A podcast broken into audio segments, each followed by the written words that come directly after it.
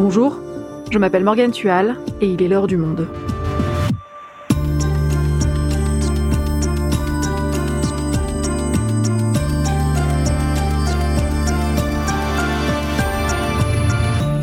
Aujourd'hui, nous sommes désormais 8 milliards d'êtres humains sur Terre. Selon les modélisations de l'ONU, le cap doit être franchi autour de ce mardi 15 novembre. Nous n'avons jamais été aussi nombreux et la croissance de l'humanité devrait encore se poursuivre jusqu'à atteindre 10 milliards dans le courant du siècle. Concrètement, qu'est-ce que cela signifie? Sommes-nous trop nombreux? Quel impact cette croissance démographique a-t-elle sur la crise climatique? Faut-il arrêter de faire des enfants? On en discute avec Delphine Roucaute, elle est journaliste au service Planète du Monde.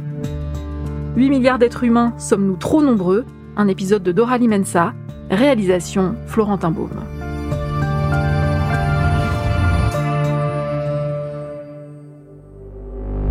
Combien d'habitants sur Terre aujourd'hui? 4 milliards 219 millions. C'est un chiffre qui peut donner le vertige. Nous sommes depuis ce matin un peu plus de 5 milliards de femmes et d'hommes sur Terre. Ce 12 octobre 1999, nous sommes sur Terre 6 milliards d'êtres humains. La planète franchit aujourd'hui un seuil aussi historique que symbolique, 7 milliards d'habitants sur Terre. 4, 5, 6, 7 et maintenant 8 milliards. Quand je suis née au début des années 80, nous n'étions que 4 milliards. Quelques années plus tard, à l'école primaire, j'ai retenu que nous étions 5 milliards et au collège, nous approchions des 6 milliards. Au cours de ma vie, en moins de 40 ans, la population mondiale a doublé et il n'aura fallu que 11 ans pour passer de 7 à 8 milliards. C'est vertigineux. Et à chaque fois, à chaque milliard franchi, la même inquiétude. Dans les journaux télévisés, on redoute la surpopulation. Dans les films aussi. En 2017, par exemple, le film d'anticipation Seven Sisters, qui se passe en 2073, décrivait une planète surpeuplée. Au cours des 50 dernières années, la population mondiale a doublé. Tous les 4 jours, nous sommes un million de plus sur la planète. C'est la plus grande crise de l'histoire de l'humanité. Nicolette Gaiman a inspiré à la Fédération sa décision de ne plus autoriser qu'un seul enfant par famille en promulguant la loi sur le quota d'enfants. Alors a-t-on raison de s'inquiéter? Ou regarde-t-on le problème de la mauvaise façon?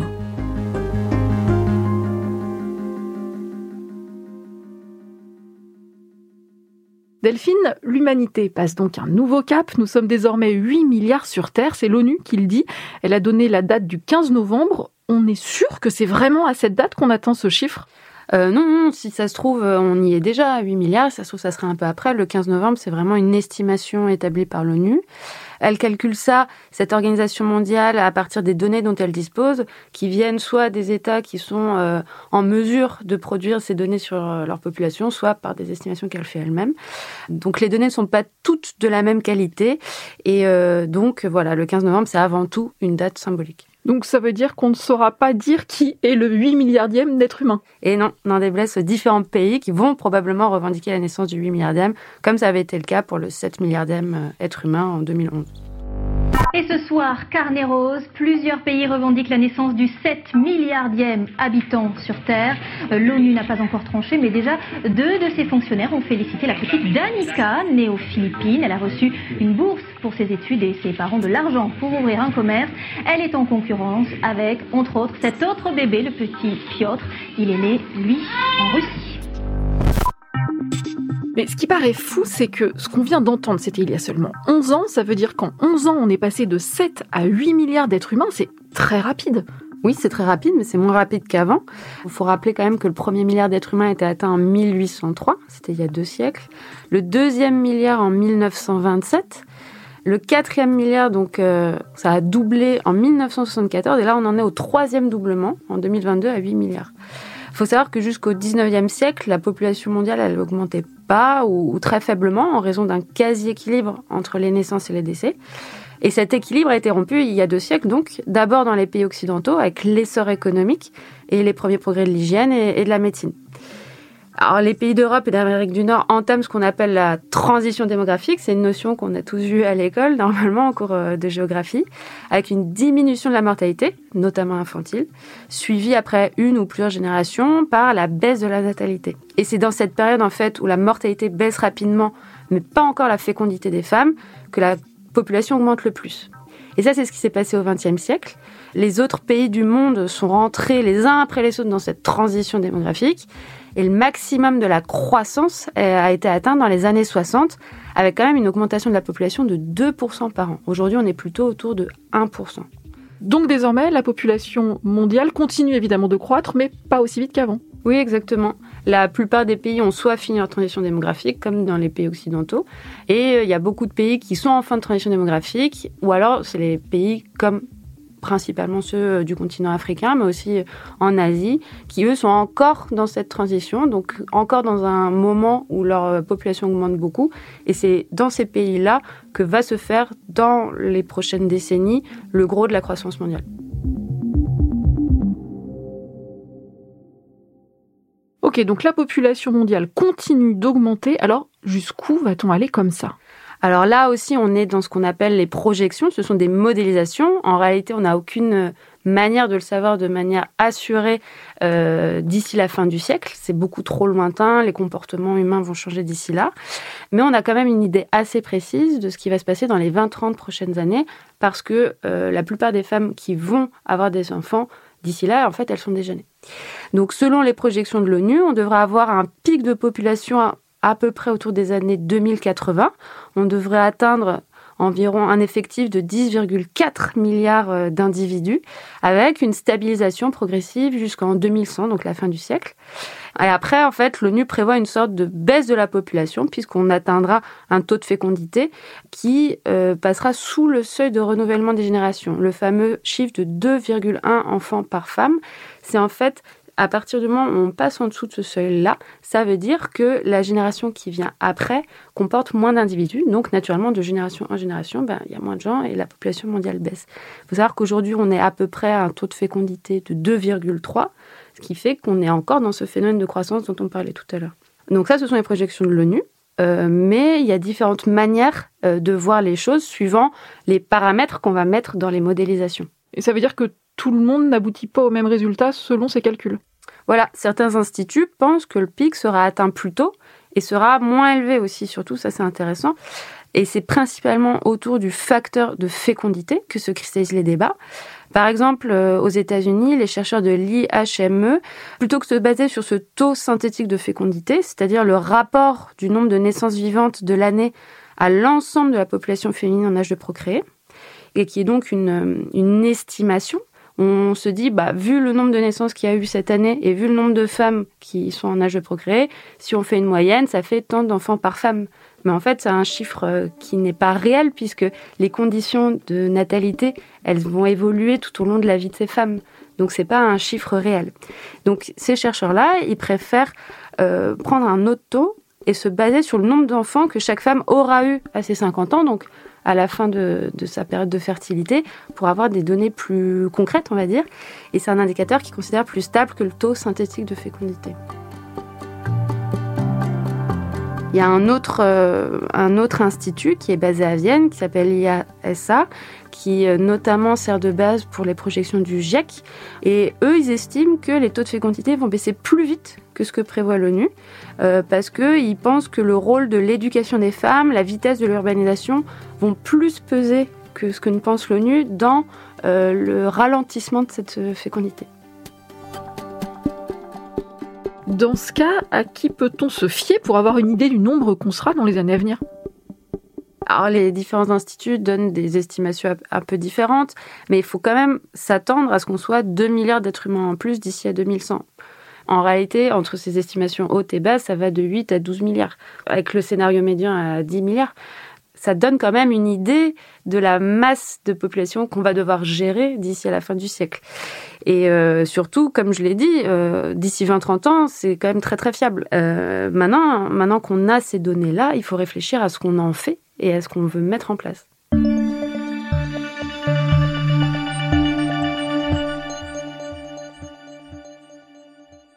Bon alors, 8, 9, puis 10 milliards d'ici 2080. La question qu'on se pose tous, évidemment, c'est est-ce que c'est soutenable pour la planète? Alors ça, c'est une question qui existe depuis longtemps. Euh, cette question du trop. Trop d'humains, mais trop d'humains pourquoi? Et en fonction des époques, ce pourquoi a évolué. Euh, je pense qu'on a tous en tête euh, l'époque de Malthus, qui a écrit sa, théorie à la fin du, XVIIIe siècle pour expliquer que comme la croissance de l'humanité est exponentielle, selon lui, euh, et que la croissance de nos ressources est linéaire, arithmétique, donc pas exponentielle, euh, forcément, on arrivera à un moment avec des ressources limitées où ben, on ne peut plus nourrir la population et ça mène inévitablement à la pauvreté. Ça, c'était, je caricature la pensée de Malthus, évidemment. Dans les années 60, au moment où, la croissance de la population est ultra rapide, on a peur de ce boom démographique. C'est à ce moment-là que Paul Ehrlich, en 68, publie euh, The Human Bomb, traduit euh, par la bombe P en français. Donc on voit qu'il y avait un peu une vision apocalyptique de cette bombe qui va nous exploser entre les mains. La Terre sera-t-elle toujours en mesure d'assurer à l'homme sa subsistance? N'y a-t-il pas lieu de s'affoler devant la progression d'une population qui, de 1 milliard en 1850, promet de passer à 4 milliards en l'an 2000 et d'augmenter dans des proportions vertigineuses le nombre des bouches à nourrir? Dans ces années-là, il y a aussi la prise de conscience que l'humanité pollue et que ça va poser un problème à plus ou moins long terme. Et euh, ça se ressent dans les œuvres culturelles de l'époque, hein, avec le film Soleil vert, paru en 73. Ça se passe en 2022, donc bienvenue. Euh, planète surpeuplée, les humains ont épuisé les ressources naturelles, la planète se meurt. Les humains euh, se retrouvent un peu à, devoir chercher de la nourriture avec cette nourriture synthétique, le soleil vert. Et je vous laisse aller voir le film qui est bien inquiétant mais très intéressant. Quand j'étais gosse, la nourriture, c'était de la bouffe. Là-dessus, nos magiciens de la science ont empoisonné l'eau, pollué le sol, détruit les plantes et la vie animale. Enfin, de mon temps, on trouvait de la viande n'importe où. On achetait des œufs, du vrai beurre. On trouvait de la litue fraîche à gogo. Je sais, Sol, tu m'en as déjà parlé. Est-ce que quelqu'un peut vivre dans un climat comme celui-là, la canicule d'un bout de l'année à l'autre? Aujourd'hui, euh, la question du trop grand nombre d'humains se pose plutôt par rapport aux émissions de gaz à effet de serre, puisqu'il y a l'enjeu climatique qui est fondamental avec cet objectif euh, des accords de Paris de pas euh, dépasser les plus 2, voire plus 1,5 degrés. donc on a peur pour le climat et c'est plutôt cette question-là, c'est comme ça qu'on va poser la question du trop plein d'humains. Donc effectivement, c'est un problème pour le climat? Alors, ces dernières années, il y a eu des alertes de scientifiques qui allaient dans ce sens. Je pense notamment à une tribune de 15 000 scientifiques traduite dans le monde en 2017, qui se voulait un cri d'alarme sur l'été de la planète. Eux, ils proposaient de réduire le taux de fécondité et définir une taille de population humaine soutenable. Il y a aussi des associations qui existent en France, et par exemple le Royaume-Uni, Démographie responsable, Population Matters, et qui militent dans ce sens-là. Mais les démographes à qui j'ai posé cette question, sommes-nous trop nombreux sur la planète, euh, sont plus mal à l'aise avec euh, la manière dont est formulée la question. Pourquoi? Parce qu'une fois qu'on dit trop nombreux pour la planète, ça veut dire quoi? Ça veut dire que concrètement, il faut faire moins d'enfants? Comment on fait pour obliger les femmes à faire moins d'enfants? Alors, il n'y a personne, fort heureusement, qui prône cette idée-là aujourd'hui, parce que ça serait rentrer dans un système totalitaire, ou en tout cas extrêmement coercitif. Euh, mais forcément, ça pose cette question-là à un moment donné. Quelle est la manière démocratique, respectueuse du droit humain, pour faire en sorte de faire baisser la fécondité des femmes? Donc, ça pose des problèmes éminemment éthiques. Ça rappelle évidemment les souvenirs de la politique de l'enfant unique en Chine, qui n'existe plus aujourd'hui. Hein. Par exemple aussi, le gros de la croissance humaine aujourd'hui et dans les années à venir, ça va être sur le continent africain. Donc même si on voulait euh, aider ces pays à faire leur transition démographique, ou en tout cas à l'accélérer dans un hypothétique objectif de, baisse de la population mondiale, euh, on est qui en fait pour leur dire faites moins d'enfants car nous on a trop consommé avant vous. Donc c'est un peu, voilà, je pose le, le, problème de manière un peu caricaturale, mais évidemment ça, ça pose ces questions-là. Et de toute manière, il y a aussi le principe d'inertie démographique, qui est que pour les 30 prochaines années, on ne peut pas inverser la tendance. Comme je l'ai dit, les femmes qui vont avoir des enfants dans les prochaines années, elles sont déjà nées. Pour le climat, la question du nombre d'humains, euh, c'est pas forcément la plus pertinente et la seule à poser. Euh, c'est un peu simpliste de dire qu'en divisant la population par deux, on va réduire les émissions par deux. C'est pas aussi simple. Alors, explique-nous ça. Pourquoi moins d'humains ne veut pas forcément dire moins de CO2 Parce que imaginons, si aujourd'hui on divise la population mondiale par deux, mais que cette moitié qui reste a le même niveau de consommation que l'américain moyen, en fait, ça va rien changer au problème. La question, elle est certes sur le nombre d'humains. On, comprend très bien que quand on est moins nombreux, c'est plus facile à gérer. Mais ça pose surtout la, question des modes de vie et de consommation, puisqu'on n'émet pas tous du CO2 de la même manière. Par exemple, les pays à forte natalité, donc plus de 3,1 euh, enfants par femme, hein, le, taux de fécondité dont qu'on évoquait tout à l'heure, représentent 20% de la population mondiale mais ils émettent seulement 3,5% des émissions de CO2. C'est un chiffre qu'on utilise beaucoup, mais il est extrêmement emblématique.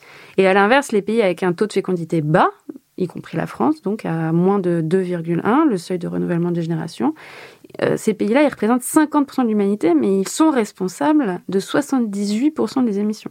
Donc, euh, en conclusion, même si on parvenait dans tous les pays à réduire la population, ça réduirait pas nécessairement l'impact de l'humanité sur le climat et notamment si le niveau de vie moyen augmente, ce qui est une des conditions pour que le taux de fécondité diminue.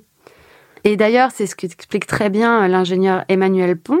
Euh, il a écrit un livre qui s'appelle euh, Faut-il s'arrêter de faire des enfants pour sauver la planète? Donc c'est un titre assez évocateur. Et il, est, il a été l'invité récemment d'un autre podcast du monde, Chaleur humaine, animé par Nabil Wakim. Est-ce que si on est deux fois moins, on va fermer la moitié des puits de pétrole? Ou est-ce qu'au contraire, on va tous pouvoir aller à Ibiza tous les week-ends parce que ça sera moins cher? Est-ce que on va utiliser moins d'espace ou est-ce qu'au contraire, on va avoir un monde moins dense et donc moins efficace? On se rend compte, par exemple, que entre les États-Unis et l'Europe, les niveaux de vie sont assez proches, mais l'impact écologique de manière générale est entre deux et trois fois plus aux États-Unis qu'en Europe. Et bien, tout ça, ce sont des raisons de densité, de culture, d'histoire, de choix techniques. Et est-ce que euh, si on était deux fois moins, bah on ferait pas plutôt les choix qui sont ceux des États-Unis plutôt que les choix qui sont ceux de l'Europe, qui sont parfois des choix contraints. Hein. C'est-à-dire qu'on est, on vit par exemple quand on vit dans une grande ville, on est un peu tassé, mais c'est très efficace. Et donc ce fait d'être deux fois moins, eh ben ça serait un peu plus facile. Ça ferait peut-être gagner un peu de temps, mais finalement ça ne répond à rien des grandes questions. Est-ce que tout ça, ça veut dire que l'idée selon laquelle faire un enfant serait mauvais pour la planète est erronée? Alors c'est plus compliqué que ça. Plusieurs associations disent qu'il faudrait à minima arrêter les politiques natalistes dans les pays qui ont déjà fait leur transition, comme en France. Donc euh, ça passe par arrêter les avantages sociaux qui favorisent la famille. Ça pose d'autres questions hein, sur la pauvreté, sur l'égalité, l'accès aux soins, etc. Et il y a aussi cette idée qu'il faudrait euh, investir et aider les pays qui font leur transition. Donc, euh, il y a déjà aujourd'hui des euh, aides internationales pour favoriser le planning familial dans les pays en voie de développement. Ça serait bah, augmenter cette enveloppe-là. Mais du coup, ça, ça, pose quand même fondamentalement la question, c'est quoi les conditions pour que la fécondité des femmes baisse sans que ça soit de manière coercitive? À quel moment les femmes, à quel moment les couples ont moins envie ou ont moins besoin de faire d'enfants. Et en fait, ça, euh, ça passe par euh, le développement économique, ça passe par l'éducation, par l'urbanisation. Quand on vit en ville, bah, tout de suite se pose la question de la place. Quand on vit dans un pays avec un système de protection sociale, avec une solidarité entre les générations, bah, on a moins besoin de se servir de ses enfants à soi comme d'assurance vie, comme d'assurance santé. Donc c'est tous ces enjeux-là de développement économique. Et on sait très bien que la pauvreté est un frein à la transition démographique, comme c'est un frein au développement. Donc on s'inquiète depuis bien longtemps maintenant de l'augmentation de la population, mais est-ce que l'inverse aussi fait peur? Tu nous le disais, selon toutes les projections, la population mondiale va finir par diminuer après le pic des 10 milliards environ dans quelques décennies. Ça peut poser problème, ça aussi? Bah, Évidemment, en tout cas, ça pose des questions. Pour la première fois de l'histoire, on va probablement, selon les projections, d'ici à la fin du siècle, passer progressivement en dessous du seuil de renouvellement des générations. Euh, c'est une situation qu'on ne connaît pas. Euh, aucun modèle n'arrive à réellement anticiper ce phénomène car on n'a pas la profondeur historique nécessaire. Ce qu'on sait par contre, c'est qu'il y a déjà des pays qui sont en post-transition. Euh, je pense à la Corée du Sud par exemple, où le taux de fécondité est en dessous de 1, à 0,8, 0,9. Et euh, ça crée d'autres questions de société qui sont aussi complexes à régler. Par exemple, le fait d'avoir euh, beaucoup de personnes âgées, une population active bien moindre, bah, comment on fait pour maintenir cette fameuse solidarité entre générations? Comment on fait aussi économiquement parlant pour continuer à, croître? Donc c'est un modèle qui est difficile aussi à valoriser aujourd'hui. Il y a des pays qui ont déjà fait leur transition, comme la Chine, qui se rendent compte qu'ils sont vraiment à des niveaux très bas, qui ont peur pour le, futur de leur croissance économique, qui du coup, aujourd'hui, incite à l'inverse les femmes à faire plus d'enfants. Donc on, voit qu'il y a plein d'enjeux qui dépassent cette question-là de euh, la population mondiale face au changement climatique, où il va y avoir des, des enjeux nationaux. Et euh, il y a un peu cette idée aussi qui reste que pour un État, c'est important d'avoir une grosse population pour peser économiquement. Et à la fois, euh, quand on parle de population mondiale, tout le monde est catastrophé. Donc euh, c'est vrai que ce, les, les discours s'entrecoupent et finalement la vérité, elle est quelque part entre les deux forcément. Merci Delphine. Merci Morgane.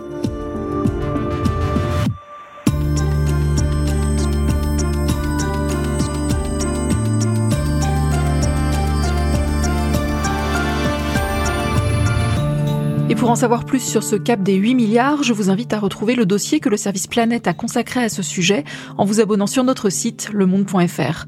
Je vous encourage aussi à écouter l'épisode du podcast Chaleur humaine publié le 27 septembre sur le thème Faut-il faire moins d'enfants pour sauver la planète? C'est la fin de l'heure du monde, le podcast quotidien d'actualité proposé par le journal Le Monde et Spotify. Pour ne rater aucun épisode, vous pouvez vous abonner gratuitement au podcast sur Spotify ou nous retrouver chaque jour sur le site et l'application lemonde.fr.